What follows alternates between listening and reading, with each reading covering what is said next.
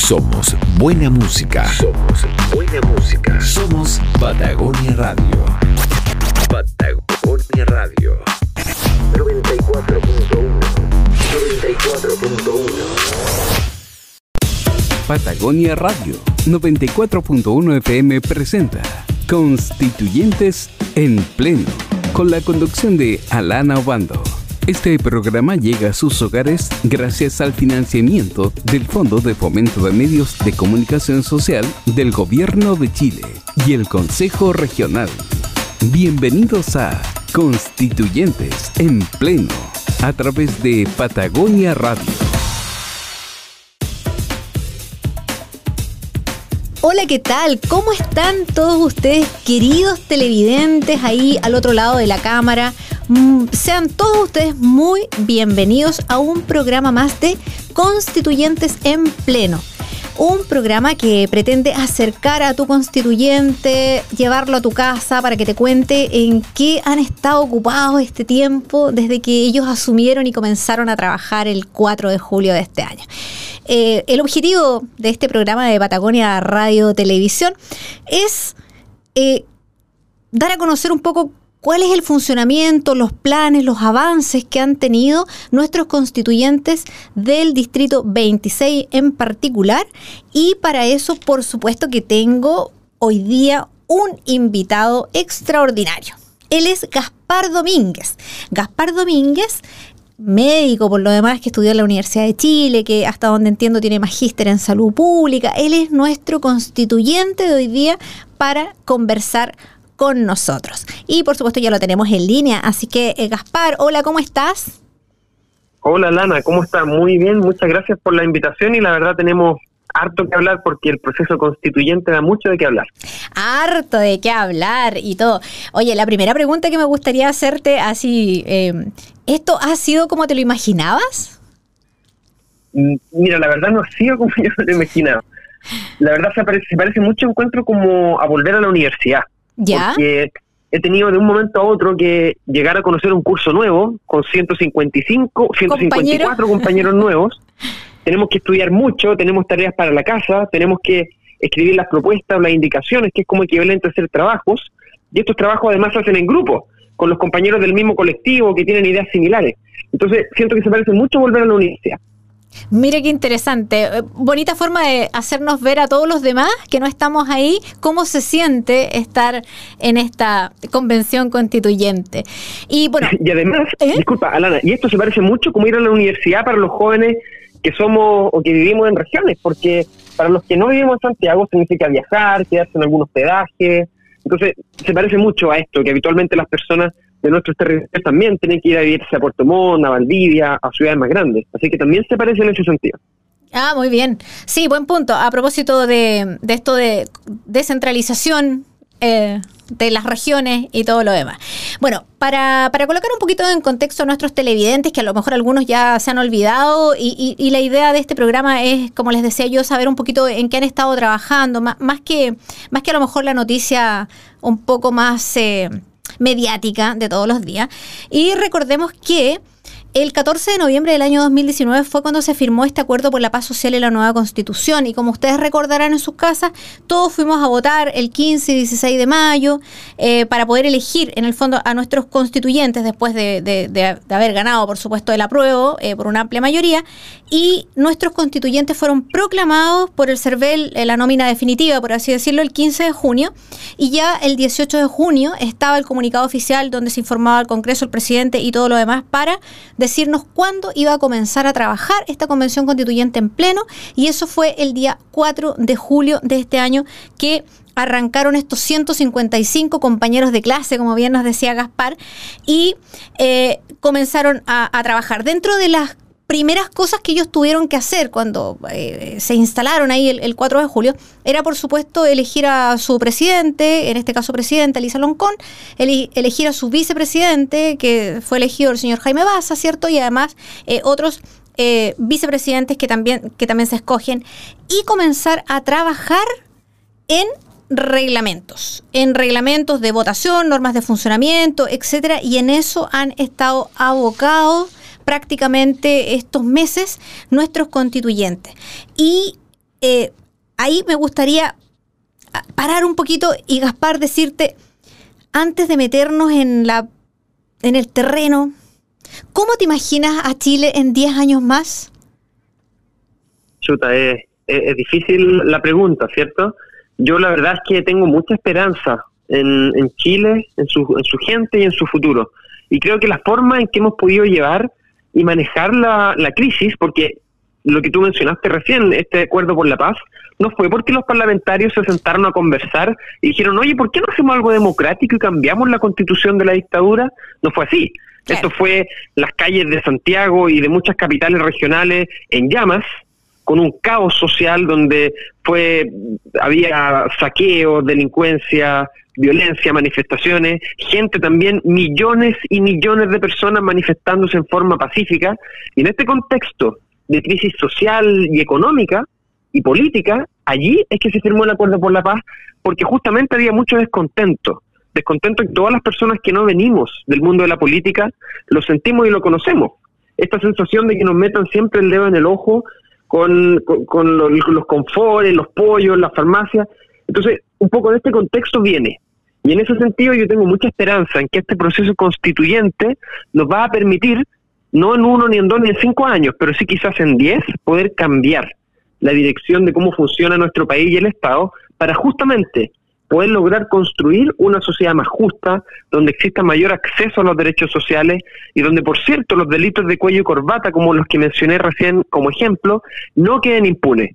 Porque aquí sabemos, sabemos todos, que en Chile la, la pobreza se encarcela, que es más peligroso robarse o vender un CD pirata en la calle es más, es más riesgoso que eh, hacer un, un, asalto por miles de millones eh, en términos de evasión fiscal o, de colusión de empresas.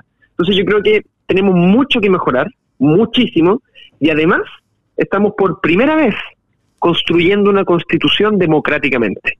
Y eso no puede ser peor de lo que ya teníamos, por eso tengo esperanza que en 10 años vamos a estar mucho mejor. O sea, tienes esperanza y estás centrado en, en, que en 10 años más podamos lucir un poco mejor y subsanar estos casos que, que tú mencionas con muy buenos ejemplos que, por cierto, dieron origen, tal como tú lo dices, a a que tuvimos que llegar a un acuerdo por la paz social y la nueva constitución, no precisamente porque estaban aburridos los, políticos un día y dijeron, ay, ¿qué hacemos? No, era porque teníamos descontentos en las calles de una forma bastante notoria. Mira, eh, tengo entendido que, bueno, ya, ya lo mencionaba al inicio, ¿cierto? Que tú eres médico de la Universidad de Chile con, con magíster en salud pública y seguramente otros estudios más. Además, eh, veo que eres una persona joven, 30, eh, 30 y algo años, digamos, algo por el estilo. De proveniente de familia de artistas en parte, hasta donde entiendo tu, tu, tu padre era pintor y, entiendo que tu mamá también eh, era un artista. Y tú dijiste algo muy importante para quienes no hemos estado participando activamente en política. O sea, eres una figura nueva que emerge. Entiendo que pertenecías a los independientes, nueva constitución de independientes no neutrales. Y también entiendo que tú fuiste elegido como el más votado de tu lista. Desde ese punto de vista, con esa mirada joven, profesional, independiente, independiente o, a ver, no, no, venías del canon político, un poco, eh, ¿cómo te sientes hoy día ahí jugando un rol como político de, una u otra forma?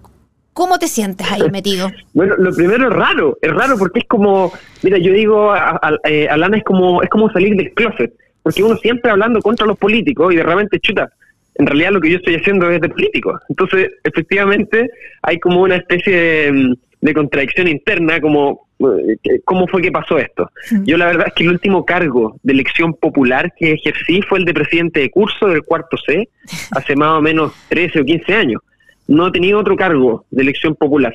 Entonces, la verdad es que para mí es bastante nuevo y de hecho el descontento que tenemos en general las personas con los partidos políticos me llevó a decidir no inscribir la candidatura como militante de un partido o con un cupo de un partido, sino más bien juntando firmas. Eso significa hablar con las mismas personas con las que yo he trabajado en trabajo comunitario por años, donde vivo, donde he trabajado todo este tiempo, y decirle, oye, mira, tengo ganas de ser constituyente, las personas tenían confianza en mí, doctor, le vamos a apoyar, aquí están nuestras firmas. Y así fui juntando las firmas. Junté varias firmas y, y posteriormente hay que inscribir la candidatura.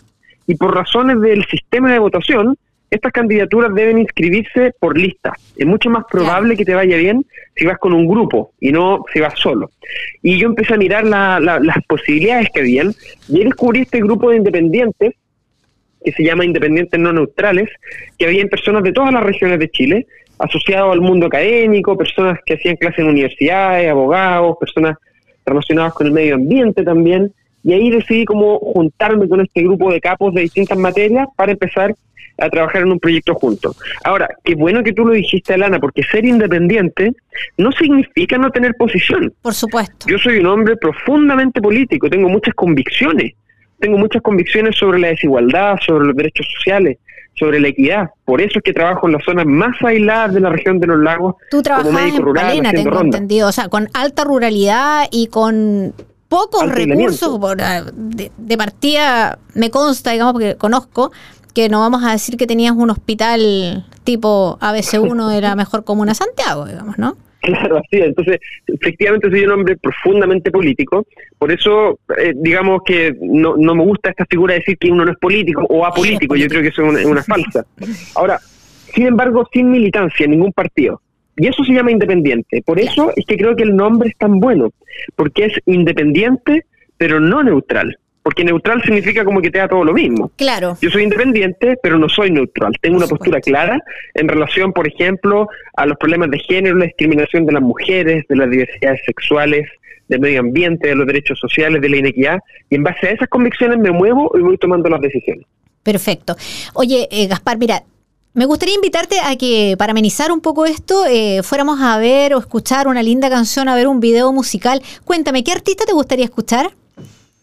Mira, justamente ahora que estamos hablando de esto de la, de la desigualdad y la inequidad, uno de los problemas que yo veo y palpo más de cerca son los problemas que se originan con la discriminación a las mujeres. Y como las mujeres en Chile y en el mundo, sobre todo desde que yo nací, al menos hasta ahora, siempre han estado relegadas al trabajo doméstico, a depender de sus maridos, de sus parejas.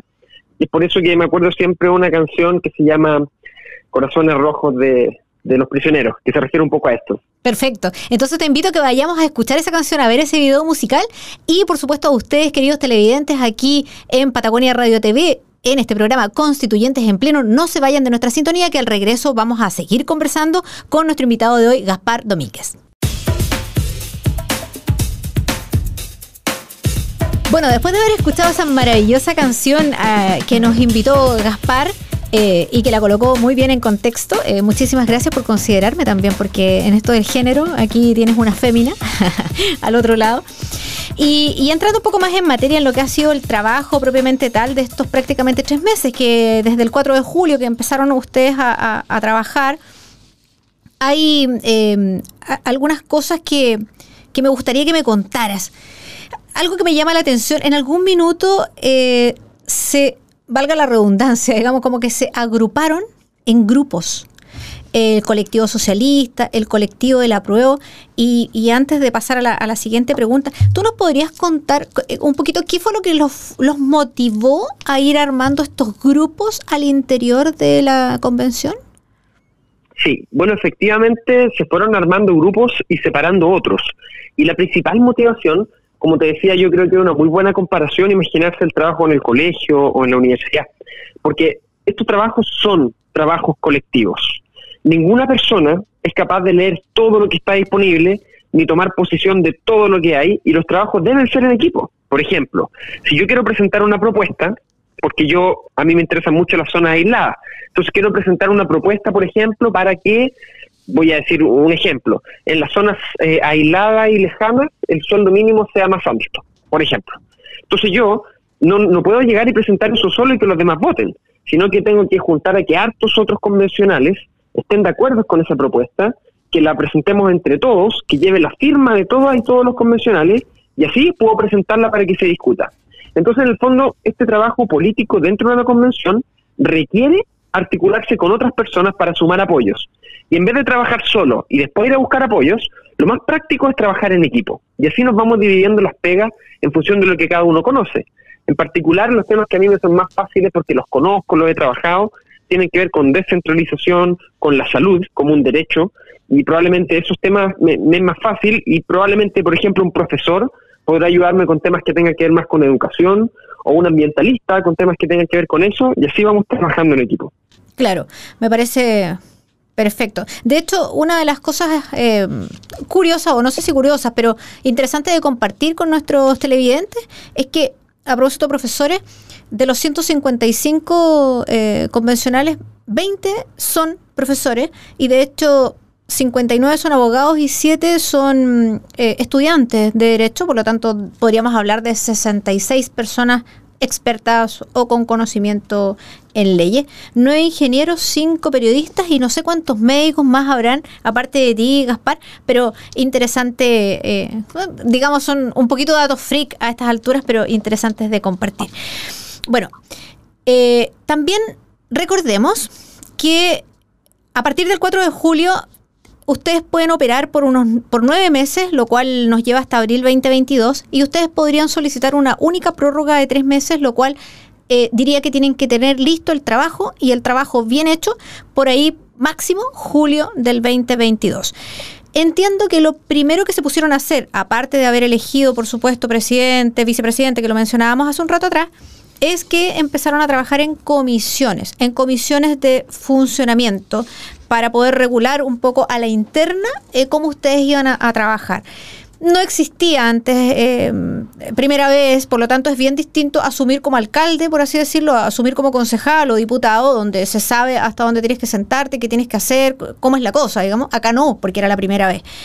¿Tú nos podrías contar un poco eh, en qué comisión has estado trabajando o estuviste trabajando? ¿Cómo fue eso? ¿Quiénes más participaban en esa comisión? Cuéntanos un poquito más. Bueno, cuando llegamos e y iniciamos, se eligió entonces a Elisa Loncón y a Jaime Baza como presidente y vicepresidente, y luego, como tú dices, Alana teníamos que hacer las reglas. Entonces, yo siempre me, me acuerdo cuando yo iba en el liceo y había que elegir los apoderados a dónde íbamos a ir de vacaciones o a fin de año, o la salida del paseo de curso, había, íbamos a hacer un asado, qué sé yo. Los papás a veces se demoraban varias reuniones en ponerse de acuerdo. Entonces, imagínate, si somos 155 personas, y entre todas las que estamos allí, tenemos que decidir cómo vamos a hacer la constitución, cómo la vamos a escribir. Entonces, hacer este reglamento supone que muchas personas de orígenes distintos, de ciudades distintas, de profesiones y edades distintas, se tienen que poner de acuerdo. Entonces, en este contexto dijimos, ya, tenemos que hacer un reglamento. Entonces, estos 30 van a escribir el reglamento. Y alguien dijo, oye, pero vamos a tener que tener normas de ética, porque claro, no puede estar permitido todo tiene que haber algún tipo de mínimo ético, ya. Entonces estos 15 vayan a escribir un reglamento de ética. Y después alguien dijo, oye, pero es muy importante la participación también. Ya, entonces ustedes 15 vayan a escribir las propuestas de participación. Y así nos fuimos separando en grupos. Yo en particular participé en la comisión de descentralización. ¿Y qué es lo que tenía como objetivo? Hacer las propuestas para que la convención funcione de forma descentralizada. Entonces, ¿cuáles son las propuestas que trabajamos en esta comisión? Trabajamos las propuestas de que toda la convención completa, y esa la escribí yo personalmente, que toda la convención tenga que sesionar fuera de Santiago al menos dos veces. Y que las comisiones que se formen en el futuro, por ejemplo, de salud, de educación, de sistema de justicia, tengan que sesionar al menos una vez al mes fuera de Santiago. Y con eso, la idea es que las comisiones y el trabajo sea no solo en Santiago, porque ese es el objetivo de la descentralización. Y aparte, otra propuesta que pusimos es que dentro de las em, dentro de las comunas, de las municipalidades, de los gobiernos regionales, existen oficinas o espacios donde las personas pueden ir, recibir información y dejar propuestas. Y la idea entonces de estos mecanismos es permitir que el funcionamiento de la convención no esté dentro de Santiago. Y eso fue un poco el objetivo de estas comisiones iniciales, que ya se disolvieron y ahora estamos empezando el trabajo en las comisiones temáticas, es decir, en las comisiones que vamos a ver no cómo funciona la convención, sino más bien las comisiones que vamos a ir escribiendo. Ahora empezamos a escribir. Y el texto. Claro, en la parte, digamos, del contenido mismo de la Constitución. Correcto. Eso es muy importante para la, para la ciudadanía, que, que tenga claro de que a ver, se escuchaba un poco el, oye, pero ya llevan, no sé, un mes y no tenemos ni una letra de la Constitución, oye, ya llevan dos meses. Claro, pero primero había que establecer todas estas normas de funcionamiento interno y ahora que las tienen claras, eh, y que ya ahora sí entramos en la segunda fase, que es definitivamente eh, entrar a redactar, como quien dice, artículo 1 y eh, uno punto raya al margen, digamos, y empecemos a escribir. Entonces, eh, algo que me llama la atención, ¿eso significa entonces que, de acuerdo a esto de de descentralizar que tú mencionas, van a tener un comportamiento parecido a lo mejor a lo que hacen los diputados y los senadores en, ir a levantar información a, sus bases, eh, a la gente, a tu distrito, para, para no despegarte o no desconectarte de, lo que, las razones por las cuales el pueblo te eligió? Mm. Por una parte vamos a tener lo que se va a llamar semanas territoriales, que son las semanas que van a tener esta, mm, este objetivo que tú mencionas el objetivo de poder mantenerse conectado con las localidades de donde provenimos para recoger la voz de las personas. Pero esto va más allá, porque el Parlamento, por ejemplo, sesiona siempre en Valparaíso. Sí. Las comisiones del Parlamento también. La propuesta de descentralización es aparte de esta semana territorial en donde cada uno vuelve a su casa, sino que la convención completa, las 155 personas que la componen, salgan y celebren una sesión, por ejemplo, en Valdivia o en Concepción. Y que las comisiones, por ejemplo, la Comisión de Salud, la Comisión de Derechos, qué sé yo, las comisiones técnicas salgan a trabajar completa fuera de, em, digamos, de su lugar de, Santiago. Esa es un poco la idea. Ah, Entonces, es dar un paso más allá de lo que hacen las otras cosas, por así decirlo, innovadoras eh, en este aspecto. O sea, una es conectarse con las bases, pero la otra es salir a sesionar completamente fuera de Santiago para tener ese contacto de primera mano con regiones, comunas, provincias en particular.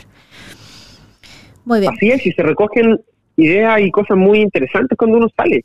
Mira, por ejemplo, fuimos la propia Comisión de Descentralización, sesionó en varias ciudades de Chile y nos pasó que la gente estaba emocionada. Estuvimos aquí en el sur, en Ancud, en el norte en Arica, y las personas pasaban y se tomaban fotos con el pendón. Imagínate, o sea, ni siquiera con, la sesión o en la convención, sino con el pendón, de la emoción de sentir que, bueno, nos está pasando todo en Santiago y está llegando la toma de decisiones aquí, a mi ciudad. Que eso es muy importante. Que exactamente, eso es muy importante porque resulta que todos nosotros aquí yo me considero una votante más. O sea, en el fondo yo acá estoy aprendiendo de escucharte qué es lo que ha pasado, qué es lo que han hecho, como es la idea, un poco el objetivo de este programa.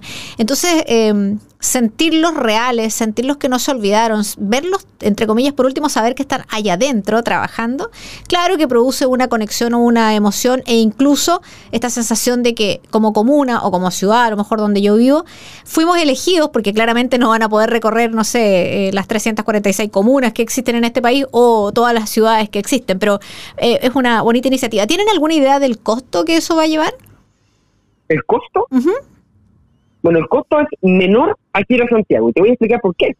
Porque cuando partimos todos para Santiago, a todos los que venimos de regiones tienen que pagarnos o y nos pagan el traslado y la estadía. Correcto. Allá.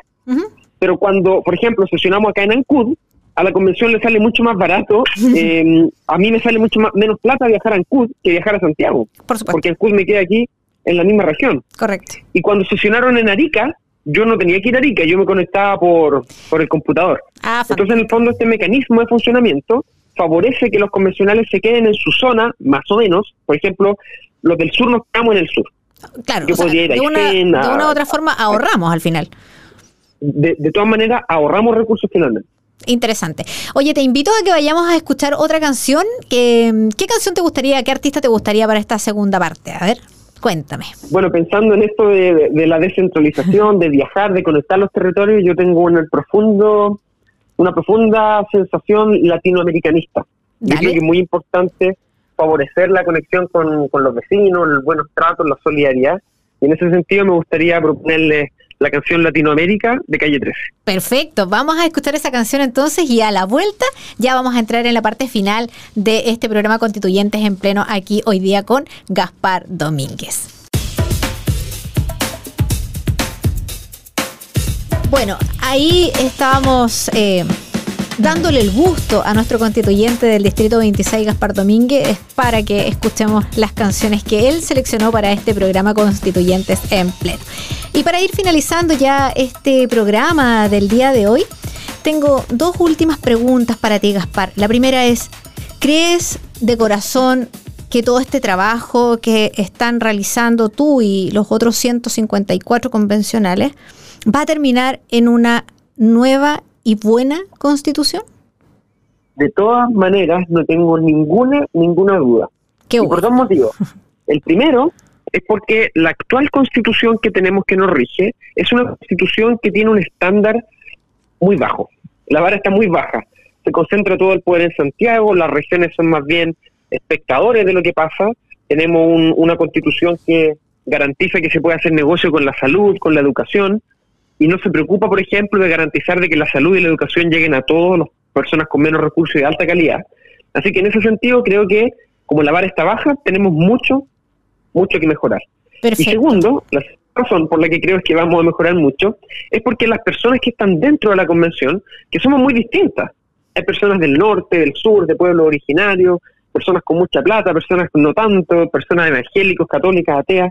Yo creo que esta heterogeneidad y esta diversidad nos da una riqueza muy grande y cuando yo veo el trabajo dentro de las salas, dentro de las comisiones, veo que la mayoría, por no decir todas las personas, tienen muchas, muchas ganas de sacar esto adelante, se están quemando las pestañas y sacando la mugre por trabajar y dar lo mejor de sí. Y yo creo que eso no puede terminar mal. Por eso estoy seguro que vamos a tener una mucho mejor constitución.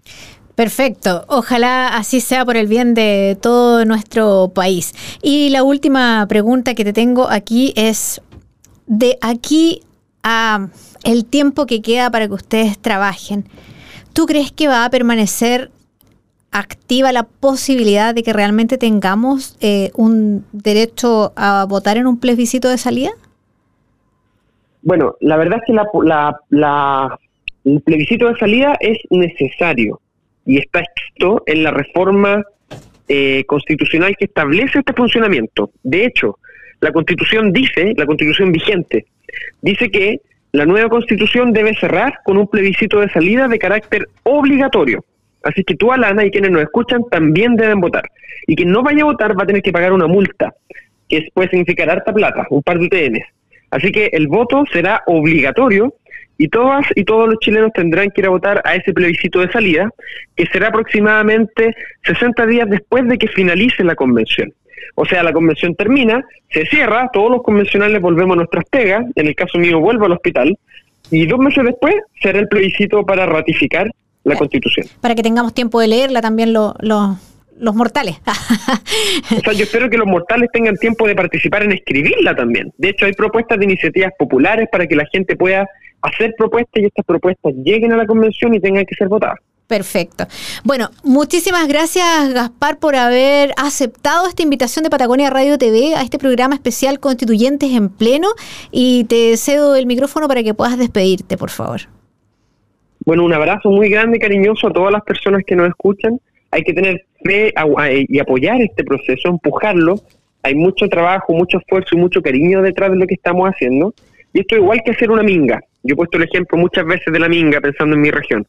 Una minga es mover habitualmente una casa de un lugar a otro. Y esto incluye el apoyo de las familiares, de las personas que viven cerca, incluso los vecinos con los que no nos llevamos tan bien, también tienen que ir a ayudar, porque la minga es un trabajo tremendo. Y todos ganamos cuando la minga se logra ejecutar.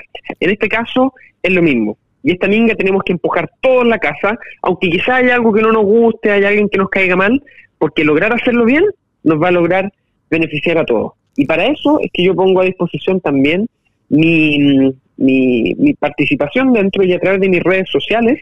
Yo estoy dispuesto siempre respondiendo mensajes, haciendo videos explicativos para explicarle a las personas lo que estoy haciendo. Así que tienen toda ahí la posibilidad de contactarse conmigo directamente y poder ir viendo lo que está pasando dentro de la convención. Fantástico. Muchísimas gracias, Gaspar. Que tengas una excelente jornada, que, que, sigas eh, con todo ese optimismo y ese positivismo que le imprime, que le imprimiste a esta entrevista. Así que será hasta una próxima oportunidad. Muchísimas gracias a todos y nos vemos. Chao, chao. Chao. Patagonia Radio 94.1 FM presentó Constituyentes en Pleno, con la conducción de Alana Obando. Este programa llega a sus hogares gracias al financiamiento del Fondo de Fomentos de Medios de Comunicación Social del Gobierno de Chile y del Consejo Regional